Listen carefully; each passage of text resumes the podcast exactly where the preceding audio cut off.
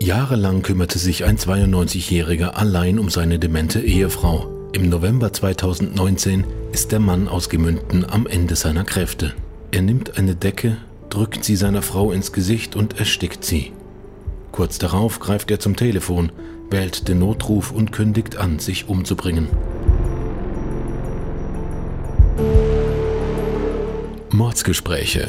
Der Podcast der Mainpost zu wahren Verbrechen aus Franken.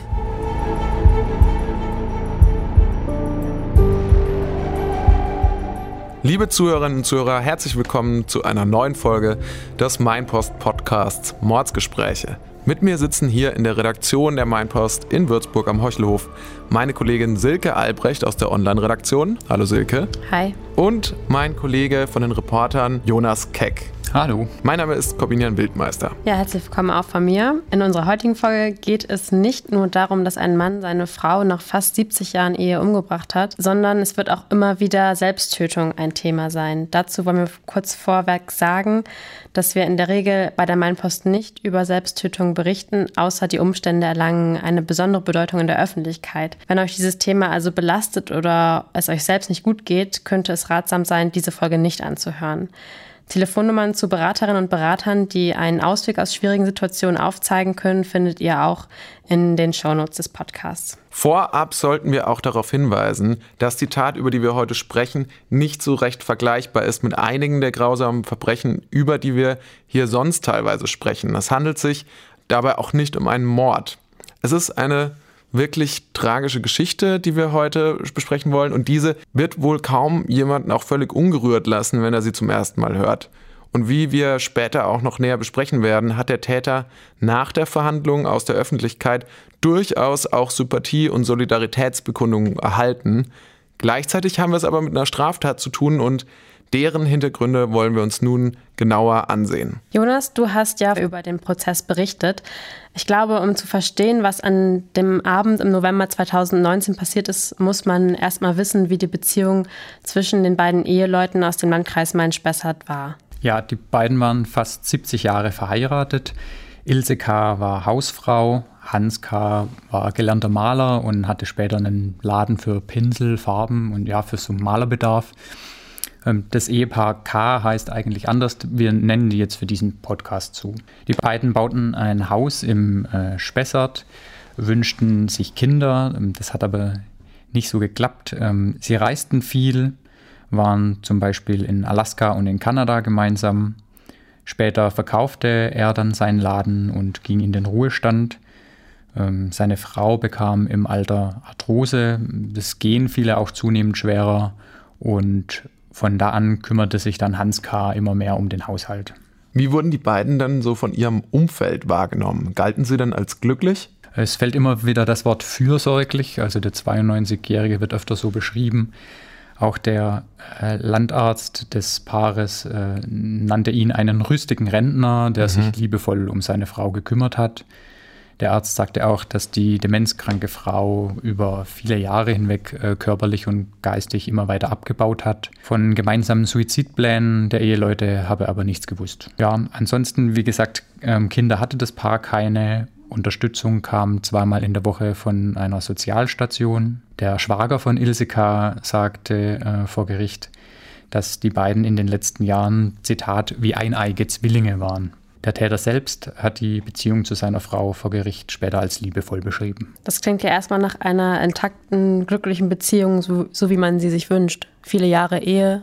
Ja, also ich erinnere mich noch ähm, an den Satz des Angeklagten aus der Verhandlung. Uns gab es nur im Doppelpack.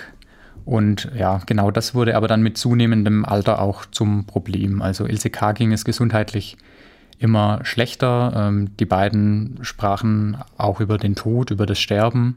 Also es war kein Tabuthema. Genau, ja. Also zum Beispiel ähm, haben sie zusammen in einem Friedwald einen Baum ausgesucht und zwei Urnengräber. Sie versprachen sich, und das ist für den Fall dann ziemlich zentral, gemeinsam und in Würde zu sterben. Ja.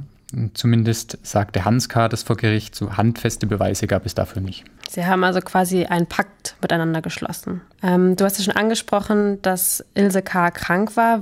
Was hatte sie dann genau und wie ging es ihr in den Wochen vor der Tat? Ja, bei der Krankheitsgeschichte muss man noch ein bisschen weiter ausholen, also so ungefähr Vier Jahre vor ihrem Tod zeigten sich erste Anzeichen für Demenz. Äh, die Frau ging auch zu einem Gedächtnistraining, aber die Krankheit lässt sich halt nicht aufhalten. Und in den Monaten äh, vor der Tat litt sie auch unter äh, Wahnvorstellungen. Zum Beispiel sah sie fremde Männer in ihrem Wohnzimmer, die da gar nicht waren. Ja, auch auf andere Zeugen wirkte sie orientierungslos, ähm, hat kaum noch was gegessen.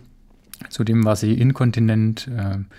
Ihr Mann war dann irgendwann nicht mehr in der Lage, sie alleine zu pflegen. Zweimal in der Woche kam zwar die Sozialstation, aber das reichte im Grunde nicht aus. Man kann sich vorstellen, dass das natürlich auch eine große Belastung für ihn gewesen ist. Kurz vor der Tat war ja aber auch schon vorgesehen, dass jetzt Ilse K. stärker betreut werden soll. Ja, genau. Sie war schon für eine zweiwöchige Kurzzeitpflege in einem Heim angemeldet. Einen Tag, äh, bevor sie dann dorthin gebracht werden sollte, fasste ihr Ehemann aber den Entschluss, sie zu töten. Vor Gericht sagte er später, Zitat, mich hat die Pflege derart überlastet, dass ich zum Schluss keinen Ausweg mehr gefunden habe. Ich habe meine Frau vor ihrem Leiden erlösen wollen. Wobei ja mit der Kurzzeitpflege ja zumindest zeitweise eine Entlastung für ihn in Sicht gewesen wäre. Vermutlich schon, ja. Aber die Perspektive, seine Frau ins Heim bringen zu müssen, machte ihm auch große Angst. Das gab er auch äh, offen zu. Außerdem hatten die beiden sich nach Aussage des Angeklagten ja versprochen, gemeinsam und in Würde zu sterben. Die Entscheidung, sie zu töten, äh, war auch durchaus geplant. Einige Tage vorher hat er einen Abschiedsbrief verfasst. Außerdem legte er Unterlagen für die Beerdigung und verschiedene Versicherungspapiere bereit. Was war das denn für einen Tag, an dem Hans K. seine Frau dann tatsächlich umbrachte? War das ein gewöhnlicher Tag oder war da irgendwas anders als sonst? Ja, also es war im Grunde ein, ein gewöhnlicher Tag, da war erstmal gar nichts Besonderes. Ähm, wie sonst auch, wie an allen anderen Tagen, kümmerte sich der 92-Jährige um seine Frau Ilse. Am Abend der Tat schaute das Paar gemeinsam Fernsehen. Der Angeklagte beschrieb den Blick seiner Frau rückblickend als apathisch. Sie setzten sich dann später äh, gemeinsam aufs Bett. Er zündete eine Kerze an, schenkte zwei Gläser Wein ein.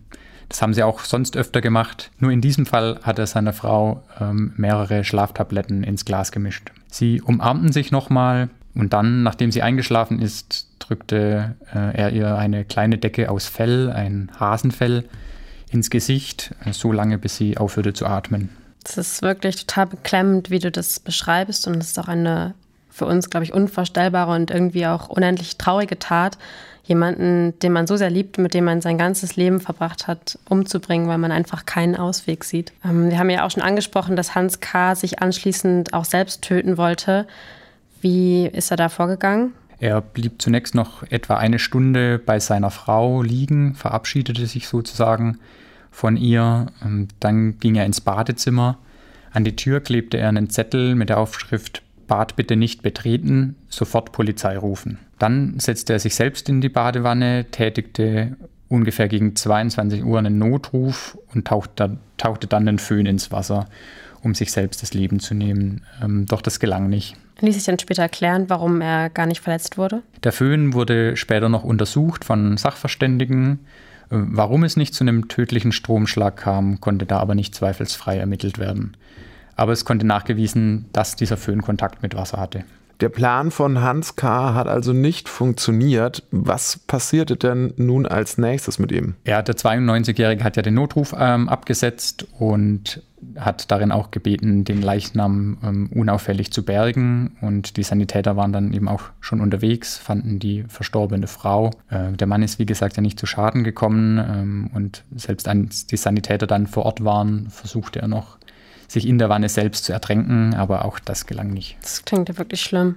Ja, ein äh, Polizeibeamter, ähm, der als erstes dann im Haus des Ehepaars ankam, sagte im Gericht aus, ähm, dass er vor einem gebrochenen Menschen stand.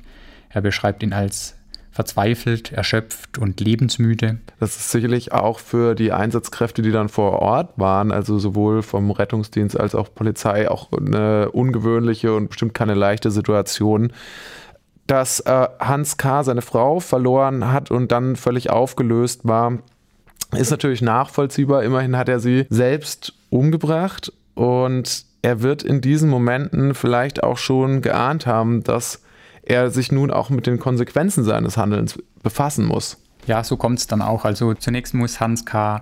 für vier Wochen in Untersuchungshaft ähm, und zwar auch in die psychiatrische Abteilung, ähm, weil Suizidgefahr bestand. Ja, allein diese vier Wochen waren wahrscheinlich für einen Menschen in diesem Alter schon eine Extremerfahrung. Ja, auf jeden Fall. Also er erzählte später, das war wie ein Verlies. Ich bin als Halbtoter rausgekommen, sagt er. Ein Jahr nach der Tat kam es dann zur Gerichtsverhandlung, wieder im November.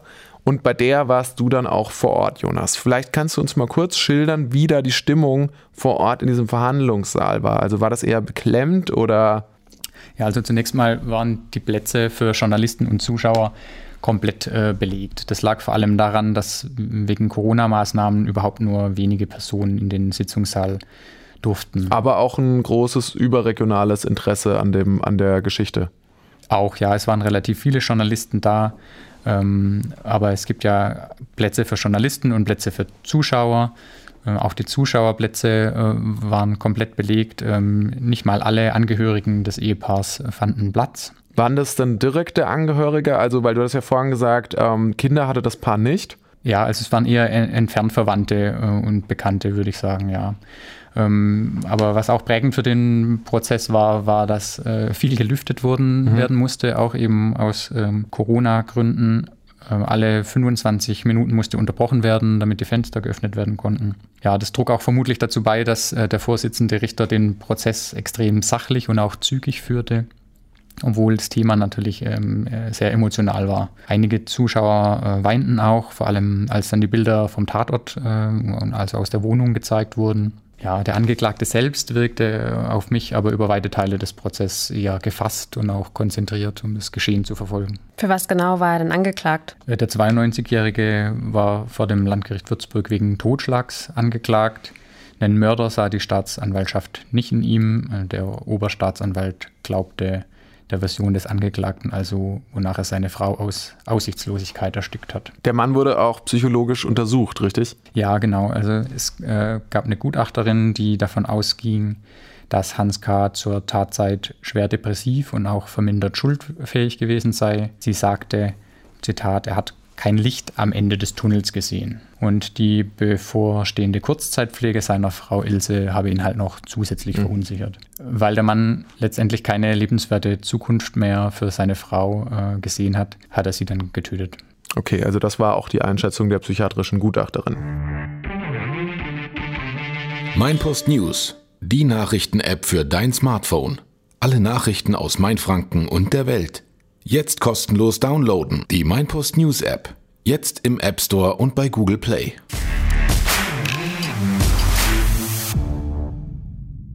Wie gab sich Hans K. denn vor Gericht, abgesehen davon, dass er dem Ganzen konzentriert gefolgt ist? Hat er sich denn selbst zu den Vorwürfen geäußert? Also er war prinzipiell sehr geständig. Ähm, am ersten Verhandlungstag hat er sich nicht selber dazu geäußert, sondern ließ über einen Verteidiger ähm, eine Erklärung äh, verlesen. Darin äh, stand eben, dass er nicht aus Eigennutz oder aus Feindseligkeit gehandelt hat, sondern aus Liebe. Er sagte oder er ließ vorlesen, ähm, ich habe verstanden, dass ich eine schwere Straftat begangen habe Nähere Angaben macht er am ersten Tag, aber äh, nur zu seiner Person. Also nicht zu der Tat selbst. Genau, ja. Das änderte sich dann am zweiten Prozesstag. Ähm, da sprach er dann auch selbst über die äh, Ereignisse und beantwortete Fragen des Gerichts. Das Gericht wollte zum Beispiel von ähm, ihm wissen, was, was seine Motive waren und äh, wie es dazu kam, dass sie gemeinsam sterben wollten. Ja, der alte Mann sagte dabei zum Beispiel, dass er seine Frau eben erlösen wollte. Er sagte, ich wollte sie befreien von der Demenz und von all den Schwierigkeiten. Er war dabei sehr gefasst ähm, und erzählte eben auch, wie er seine Ehefrau äh, letztendlich getötet hat. Er war selber davon überrascht, äh, wie schnell es letztendlich ging und, und konnte erst gar nicht begreifen, äh, dass das Ersticken gar nicht lang gedauert hat. Er hat ja die Tat ähm, schon geplant und vorbereitet, aber hat er in dem Moment überhaupt war ihm bewusst, dass er was Verbotenes tut, dass er eine Straftat begeht? Vermutlich nicht, nee. Also er sagte später, ähm, dass ihm damals gar nicht klar gewesen sei, dass er eine Straftat begangen hätte. Im Grunde sei er überrascht davon äh, gewesen, dass man ihm Totschlag vorwarf. Ähm, vor Gericht sagte er, dass er inzwischen bereuen würde, was er getan hat. Seine letzten Worte äh, vor Gericht waren auch, ich kann nur sagen, dass ich das alles sehr bedauere. Mhm. Welche Strafen standen dann in der Verhandlung zur Debatte?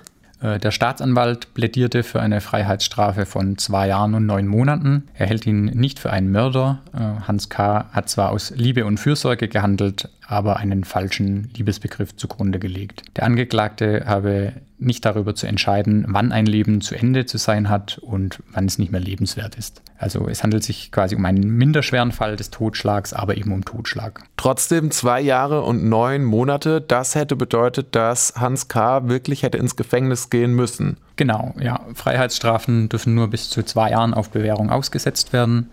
Der Verteidiger hielt äh, den Fall ebenfalls für Totschlag. Er wies in seinem Plädoyer darauf hin, dass eine Freiheitsstrafe für seinen Mandanten, Mandanten tatsächlich lebenslänglich bedeuten würde. Klar, bei 92 gesagt, genau, Jahren. 92.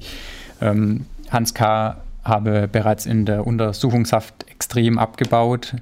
Ähm, der Anwalt plädierte daher auf eine Freiheitsstrafe, die zur Bewährung ausgesetzt werden kann. Und wie urteilte das Gericht am Ende? Musste er ins Gefängnis? Der 92-Jährige wurde zu zwei Jahren Haft auf Bewährung verurteilt, musste also nicht ins Gefängnis. Ähm, außerdem musste er an die Caritas 10.000 Euro zahlen. Und wie begründete das Gericht diese Strafe? Ja, letztendlich spielte da ähm, rein das Geständnis, ähm, das Alter, der Suizidversuch, das Motiv der Liebe und auch die Depression. All das hat letztendlich zu diesem ja, recht milden Urteil äh, geführt. Der Vorsitzende Richter sagte, rechtlich war das Verhalten des Angeklagten als Totschlags zu werten. Zu Lasten des äh, 92-Jährigen konnte die Kammer aber keine Gesichtspunkte erkennen, also er hatte zum Beispiel keine Vorstrafen, war wie gesagt äh, geständig. Er betonte aber auch, dass das Urteil nicht als Freibrief für Nachahmungstäter verstanden werden soll. Ja, und das finde ich persönlich auch einen sehr, sehr wichtigen Hinweis, denn natürlich gibt es ganz viele Menschen, die sich in einer ähnlichen Situation befinden. Also drei Viertel der rund 490.000 Pflegebedürftigen in Bayern werden laut dem Sozialverband VDK immerhin zu Hause gepflegt und wiederum zwei Drittel von diesen werden von ihren Angehörigen gepflegt. Von denen werden sich also wahrscheinlich auch einige überfordert fühlen wenn man sich die Probleme in unserem Gesundheitssystem mal vor Augen führt. Mhm. Ja, angesichts dieser Zahlen ist es vielleicht auch kein Wunder, dass der Fall in der Öffentlichkeit ähm, auf immenses Interesse stieß. Also viele Medien haben äh, über den Prozess berichtet, die große Solidarität vieler Menschen mit dem Verurteilten hat auch mich extrem überrascht. Ähm, viele konnten das Urteil nicht nachvollziehen, fanden es zu streng, obwohl es ein recht mildes Urteil ähm, war, wenn man die Juristen fragen würde. Ja, außergewöhnlich war ja nicht nur der Fall an sich, sondern auch, was nach dem Urteil passiert ist. Jonas, du hast gerade schon von Solidarität gesprochen und es gab nämlich auch einen Spendenaufruf für Hans K. Äh, Corbinian, du arbeitest ja in der Redaktion in Main-Spessart und hast damals darüber berichtet. Wie war das denn? Genau, das Gericht hatte ja entschieden, dass Hans K. 10.000 Euro an die Caritas in Main-Spessart zahlen soll. Das hatten wir ja schon erwähnt. Und im Internet tauchte dann kurz darauf eine Kampagne auf, bei der Spenden gesammelt wurden für den 92-Jährigen ins Leben gerufen hatten das Ganze ein äh, Vater-Sohn-Gespann. Die beiden waren Pyrotechnikunternehmer oder sind Pyrotechnikunternehmer aus Mittelfranken und ihr Ziel war es eben, dem verurteilten Mann die Geldstrafe abzunehmen. Aber wie kamen Sie darauf? Sie kamen ja scheinbar gar nicht aus Gemünden oder mein Spessart. Ja, also Sie haben über den Fall im Internet gelesen. Das Ganze, wir hatten es ja schon erwähnt, wurde ja in ganz Deutschland berichtet. Und in den Kommentaren dazu haben Sie dann eben gesehen, dass es dort gehäuft auch den Wunsch gab nach so einer Spendenaktion. Also da gab es wohl sehr großes Mitgefühl für diesen 92-Jährigen. Also haben sie das dann selbst in die Hand genommen und haben dann äh, das Ganze angestoßen. Ich habe dann die ausfindig gemacht und habe dann hab dort mal angerufen, habe sie auch gefragt, ja, was, was sind ihre Beweggründe dazu? Und sie meinten, ja, wir fanden das Urteil ungerecht. Und welcher Mensch hat denn in dem Alter auch mal 10.000 Euro einfach so übrig? Das heißt, Sie kannten Hans Kaber nicht persönlich? Nein, Sie kannten ihn nicht persönlich. Das hatte ich am Anfang auch vermutet, dass Sie befreundet sein könnten mit ihm, aber Sie waren weder befreundet noch verwandt mit dem Rentner. Und äh, Roland H., der Vater in diesem Duo, berichtete mir dann, er habe in seiner Familie selbst bereits Erfahrungen mit pflegebedürftigen Verwandten äh, gehabt.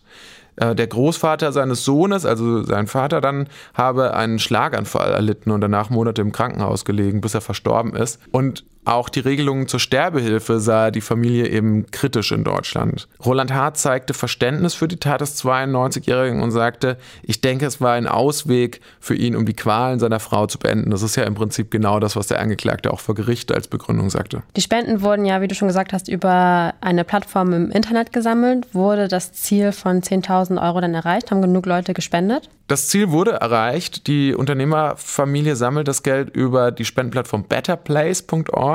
Das kann ich vorher auch nicht. Das ist so eine Art ähm, Kickstarter, Crowdfunding-Plattform für soziale Projekte unterschiedlichster Art.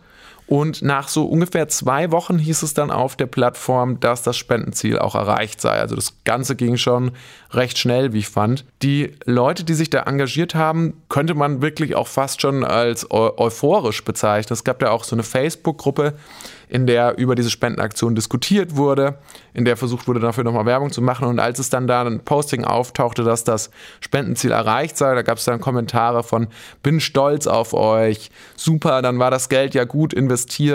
Äh, es ist ein tolles Gefühl zu wissen, man hat dazu beigetragen, einen Senioren eine große Sorge ab, abgenommen zu haben oder so schön das Gefühl, geholfen zu haben. Also das war so die, die, diese Richtung, in die fast alle diese Kommentare gingen dazu. Mhm. Also, also auch wenn ich das Mitgefühl mit dem Senioren irgendwie nachvollziehen kann. Skurril ist es ja schon, dass ein verurteilter Straftäter, das für den Geld gesammelt wird. Ja, also äh, ungewöhnlich ist es auf jeden Fall. Ja, das denke ich auch. Aber es ist, glaube ich, auch schon ein Ausdruck davon, wie zwiegespalten die Gesellschaft über diesen Fall dachte. Ähm, wir haben es ja eben schon gehört, viele Leute solidarisieren sich mit dem Täter. Und ich denke, viele haben es genauso gesehen wie er, dass es eine Gnade für seine Ehefrau war. Für die anderen ist es ein Verbrechen. Corbinian, wie ist das Geld aus der Sammelaktion denn überhaupt bei Hans K. gelandet am Ende? Damit das Geld an der richtigen Stelle auch ankommt, haben sich Vater und Sohn an den Anwalt des verurteilten Rentners gewandt, Norman Jakob Jr.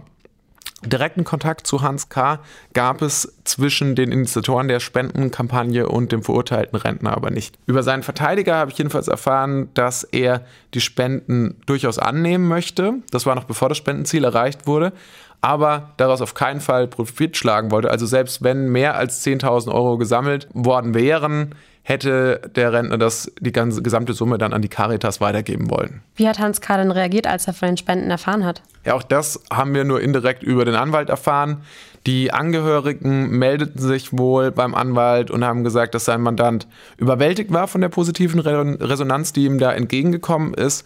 Und er habe auch nicht damit gerechnet, dass er in irgendeiner Weise auf Solidarität stoßen würde und sei zu Tränen gerührt gewesen, meinte Jakob damals. In seiner Karriere als Rechtsanwalt habe das, er das natürlich auch noch nicht erlebt, dass ein Mandant, der für eine Straftat verurteilt war, auch aus der Öffentlichkeit so eine Solidarität erfährt. Und auch eine Spendenaktion bestätigt ja nochmal das, was sich viele wahrscheinlich schon denken, dass es völlig ungewöhnlich ist, dass sowas angestoßen wird. Ja, dass der Mann so viel Unterstützung erhalten hat, wirft ja durchaus auch Fragen auf, zum Beispiel, wie man eine solche Tat bestrafen sollte und wie sie überhaupt erst verhindert werden könnte. Hans K. war ja scheinbar total überfordert und hätte auch von außen Unterstützung gebrauchen können. Ähm, und eine Frage in diesem Fall ist natürlich auch, ob die gesetzlichen Bedingungen zu streng sind, wenn es darum geht, dass alte Menschen nicht mehr weiterleben wollen. Was sollte in diesem Bereich erlaubt sein und wo müssen die Grenzen sein? Da gibt es natürlich viele Fragen, die eine große Diskussion aufmachen. Ja, die Initiatoren der Spendenaktion äußerten sich mir gegenüber ja auch kritisch über die Regelungen zur Sterbehilfe, wenn auch vage. Und wenn man sich dann vor allem auch die Unterstützer der Spendenaktion im Internet anhört, könnte man ja fast meinen, als hätte Hans K. überhaupt nichts falsch gemacht. Ihr Gedanke dahinter ist klar, Ilse K. wollte vermutlich gar nicht mehr leben und ihr Mann hat ihr dann eben nur geholfen. Doch ich finde, wenn man diese Haltung konsequent weiterdenkt, würde das ja eigentlich heißen, dass jeder, der einen schwer kranken Verwandten pflegt und keine Hoffnung mehr sieht, auf irgendeine Form von Besserung eigentlich auch nichts Verwerfliches tut, wenn er sich dann entscheidet, das Leben seines Angehörigen zu beenden. Ja. Und das kann ja wirklich keiner wollen, dass wir in so eine Situation kommen. Ja. Also wir wollen deshalb den Fall von Hans K. daher zum heute zum Anlass nehmen, um einen kleinen Exkurs zu machen, und zwar zum Thema Sterbehilfe. Wir wollen uns mal anschauen, was ist da eigentlich aktuell gerade die rechtliche Situation, was bedeutet das überhaupt und äh, wie können wir da den Fall des Gemündener Rentners einordnen. Und dazu haben wir mit dem Rechtsphilosophen Professor Erik Hilgendorf von der Uni Würzburg telefoniert, der für uns ein bisschen Licht ins Dunkel bringt. Herr Professor Hilgendorf, wie ist die Sterbehilfe in Deutschland denn geregelt? Welche Gesetze gelten, wenn jemand nicht mehr leben möchte? Ja, Sterbehilfe ist nicht eigens geregelt. Es gibt also kein Sterbehilfegesetz. Es gibt allerdings äh, in der Rechtsprechung bestimmte Grundsituationen, die äh, geklärt sind. Der erste Punkt ist Suizid ist äh, straflos. Das heißt, schwerstkranke Sterbende, die ihr eigenes Leben äh, beendigen wollen, die dürfen das ohne Konsequenzen für sich oder andere, etwa Familienangehörige, befürchten zu müssen. Äh, problematischer ist die Situation bei Personen, die Sterbewilligen helfen wollen. Es gibt ja ja auch den Begriff des assistierten Suizids. Wie ist denn die rechtliche Lage in diesem Bereich und wie läuft das in der Praxis ab? Also wie kann man sich das vorstellen? Was ist denn ein assistierter Suizid? Das kann dadurch geschehen, dass äh, ein Sterbehelfer einen Gifttrunk anmischt, dem Sterbewilligen hinstellt, dann den Raum verlässt und der Sterbewillige nimmt das Glas und äh, trinkt es. Das ist der sogenannte assistierte Suizid und das ist der Fall, der zurzeit besonders äh, umstritten ist.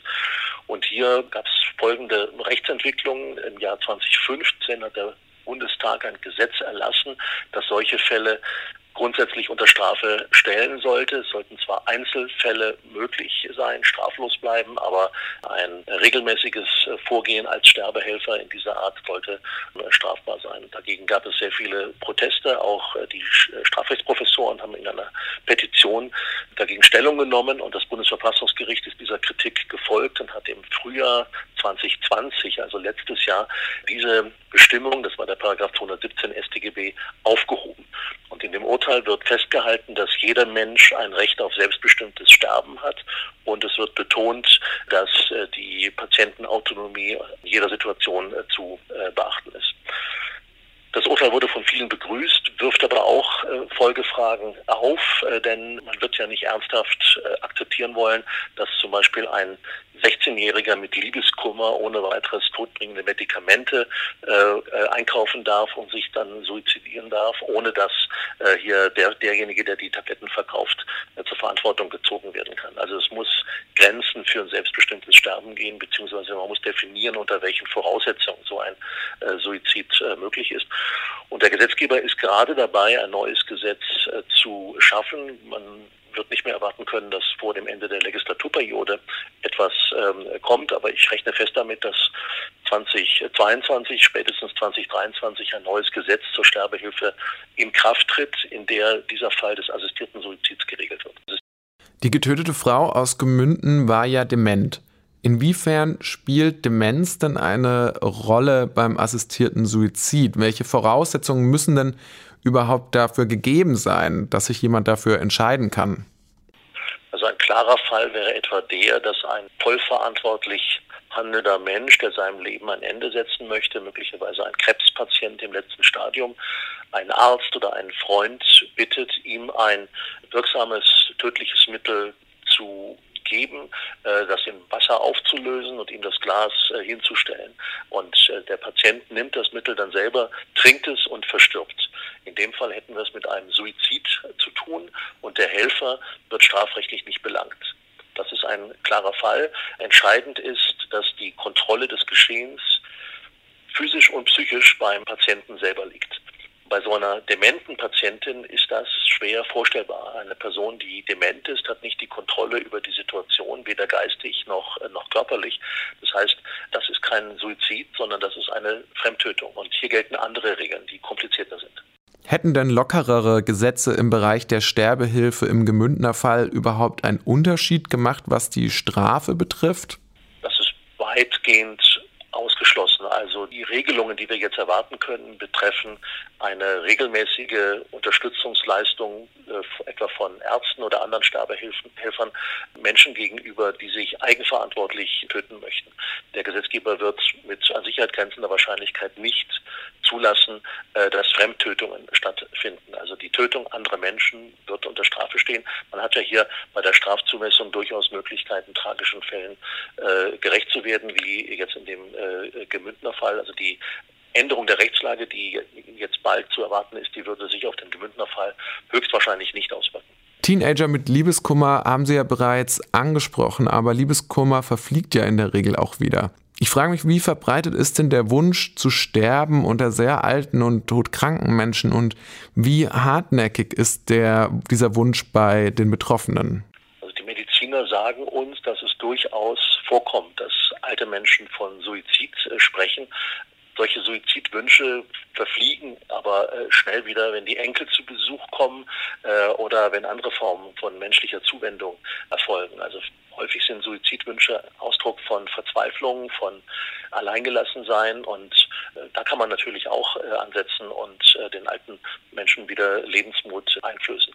Es gibt aber andererseits auch Fälle, in denen tatsächlich die Lage medizinisch so katastrophal ist, dass ein Weiterleben wenig Sinn macht weder aus der Sicht des Patienten selber noch aus der Sicht der, der Mediziner. Und hier sollte es meines Erachtens durchaus möglich sein, einem Patientenwunsch zu folgen und nicht nur eine Weiterbehandlung einzustellen, das ist ja sowieso möglich, äh, sondern äh, auch äh, aktiv das Leben zu verkürzen, vorausgesetzt der Patient tut das selber. Ich bin der Meinung, dass der Patient es unbedingt selber tun muss und dass äh, der Arzt hier nur ähm, helfen kann. Der, der Arzt sollte aber nicht die Lebensverkürzung selber in die Wege leiten. Das passt nicht zum Arztbild. Es wäre in der Medizin kaum durchsetzbar und ist auch gar nicht äh, nötig. Also es geht nur um die wenigen Fälle, in denen sich Menschen aus nachvollziehbaren Gründen eigenverantwortlich töten wollen. Und solche Fälle sind meines Erachtens sehr, sehr selten. Ich äh, bin der Meinung, dass das möglicherweise einige hundert Fälle im Jahr sind in der, in der Bundesrepublik. Also das ist eine an sich vernachlässigbare Größe. Äh, die Kritiker der Sterbehilfe haben durchaus recht darin, dass ähm, Suizidhilfe nicht zu einem Massenphänomen werden darf. Es darf nicht so sein, dass kommerzielle Angebote, so eine Art McDie, äh, auf, äh, auftauchen, die anbieten, äh, Menschen für wenig Geld vom Diesseits ins Jenseits äh, zu befördern. Jede Art von Kommerzialisierung am Lebensende gefährlich und ähm, wäre auch mit den Vorgaben des Grundgesetzes nicht zu äh, vereinbaren. Also eine zurückhaltende Regelung äh, macht Sinn. Ich könnte mir sogar vorstellen, dass wir auf eine Regelung ganz verzichten, dass ähm, sozusagen diese Fälle, diese wenigen Fälle in den Krankenhäusern unter der Kontrolle von erfahrenen Medizinern, Palliativärzten, Ärztinnen behandelt werden, ohne dass da ein eigenes Gesetzgebungsverfahren bemüht wird. Die Rechtslage, die wir jetzt haben, nach der Entscheidung des Bundesverfassungsgerichts vom Frühjahr 2020, ist ja die Rechtslage, die wir vor 2015 auch hatten. Und das hat im Großen und Ganzen ziemlich gut funktioniert. Es war dann äh, einfach ein Überaktionismus des Gesetzgebers 2015, der zu diesem völlig verfehlten Paragraphen 217 äh, geführt hat.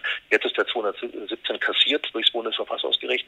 Und ich könnte mir vorstellen, dass man auch ohne ein neues Gesetz gut leben könnte. Im Gemündner Fall hieß es von Seiten des Angeklagten ja auch, dass er seine Frau eben erlösen wollte und man habe sich versprochen, gemeinsam zu sterben. Finden Sie das Urteil des Gerichts unter diesen Bedingungen denn angemessen? Also im Gemündner Fall ging es nicht um einen assistierten Suizid, es ging gar nicht um einen Suizid, sondern das ist ein Fall einer Fremdtötung. Und da das äh, Opfer dement war, können wir nicht von einer Tötung auf Verlangen sprechen, denn dieses Tötungsverlangen setzt eine gewisse intellektuelle Leistungsfähigkeit voraus, sondern das war eine Tötung nach 212, das war ein Totschlag. Und der Totschlag wurde vorsätzlich durchgeführt. Rechtfertigungsgründe sind hier kaum vertretbar. Man hätte fragen können, ob bei der, auf der Prüfungsebene der Schuld Einschränkungen möglich sind. Das hängt sehr vom Einzelfall ab. Aber ich halte das Urteil des Gerichts, zwei Jahre Bewährung, für angemessen und ein vernünftiges Urteil, das äh, sämtlichen Aspekten des Falles gerecht wird.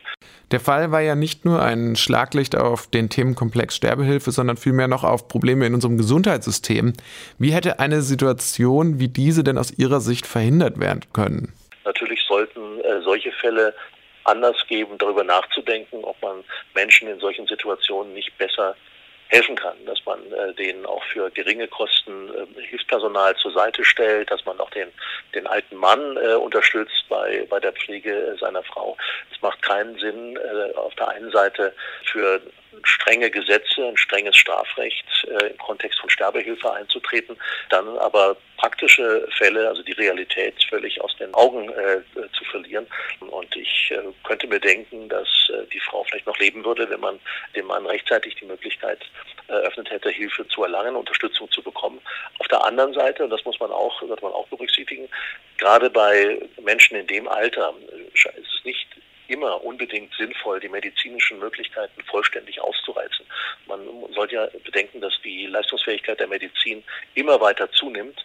Es ist heute möglich, Menschen am Leben zu halten, die noch vor 20 Jahren rasch äh, gestorben wären. Und es ist irgendwie eine makabere Vorstellung, dass jetzt überall 90-jährige, 100-jährige Menschen mit Maschinen am äh, Leben halten und äh, denen einen angemessenen Tod verweigern. Also das das wäre auch ein Faktor, den man berücksichtigen sollte. Ich denke, in solchen Fällen wie dem Gemündner Fall wäre eine, eine maschinelle Unterstützung der, der Frau nicht angemessen gewesen. Das war aber, soweit ich das weiß, gar nicht, gar nicht der Fall. Also die wurde nicht künstlich am Leben erhalten, aber die hätte so noch etwas weiterleben können. Vielen Dank für Ihre Einschätzung, Herr Professor Hilgendorf. Ja, sehr interessante Einblicke. Ich denke, dieser Fall heute ist auch ein gutes Beispiel dafür, dass Straftaten auch ebenso weitreichende wie Totschlag rechtlich und moralisch nicht immer nur schwarz und weiß bewertet werden können. Denn tatsächlich war die Situation von Hans K. ja äußerst verfahren und er hat nicht aus bösartigen Motiven gehandelt, sondern im Gegenteil der Mann hat seine Frau geliebt und er glaubte bis zum Schluss, dass er das Richtige tut. Und ich muss auch sagen, meine erste Reaktion, als ich über den Fall gelesen habe, war auch eher Verständnis und Mitgefühl für Hans K. Aber als Jonas eben von dem Prozess berichtet hat, ist mir doch ein Satz des Staatsanwalts im Gedächtnis geblieben. Und zwar, der Angeklagte hat nicht darüber zu entscheiden, wann ein Leben zu Ende sein muss und wann es nicht mehr lebenswert ist.